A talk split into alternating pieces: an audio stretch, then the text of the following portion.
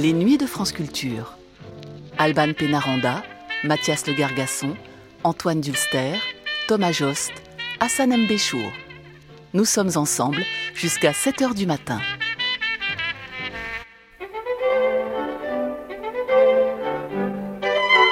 Hélène Sixou, Généalogie, une nuit d'archives proposée par Mathias Le Gargasson.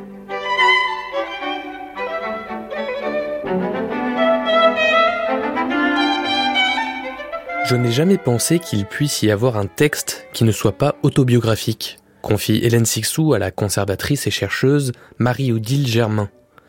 Une assertion qui paraîtra peut-être étonnante pour celles et ceux qui ne connaissent que de loin son œuvre abondante, complexe et parfois, il faut bien le dire, intimidante.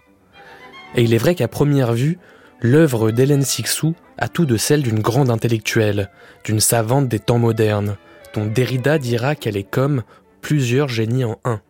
De la critique littéraire aux études de genre, en passant par la psychanalyse, l'œuvre théorique à elle seule paraît déjà un monument de la pensée.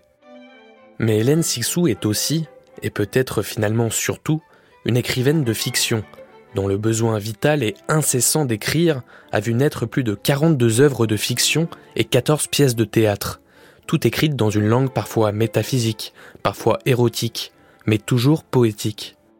Cette poésie si particulière s'explique notamment par le rapport de son écriture à son passé. Il y a chez Hélène Sixou un événement central, la découverte d'un abysse, l'ouverture d'une plaie qui ne sera jamais vraiment refermée, la mort de son père quand elle avait dix ans.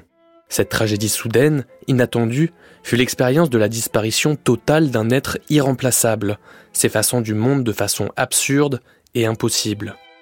Ce n'est pas un hasard si son premier roman, Dedans, qui remporte le prix Médicis en 1969, est centré sur cette figure du père, dans un récit étonnant de virtuosité et de réflexivité, aux confins de l'autobiographie.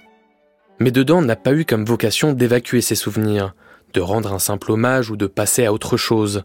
L'œuvre d'Hélène Sixou est traversée tout entière par les morts et les revenants, les fantômes et les mythes. De son enfance à Oran à ses origines allemandes et juives, de la mort de son père au rôle de sa mère, l'écriture d'Hélène Sixou a une conscience singulière de sa propre généalogie.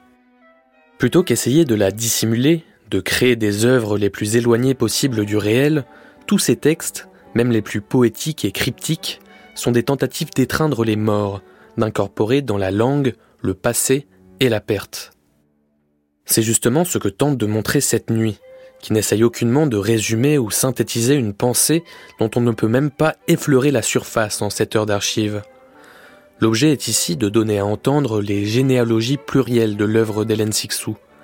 L'intimité de sa vie familiale, la douleur de la mort du père, mais aussi sa généalogie littéraire, intellectuelle et politique, dont ses archives dessinent les contours.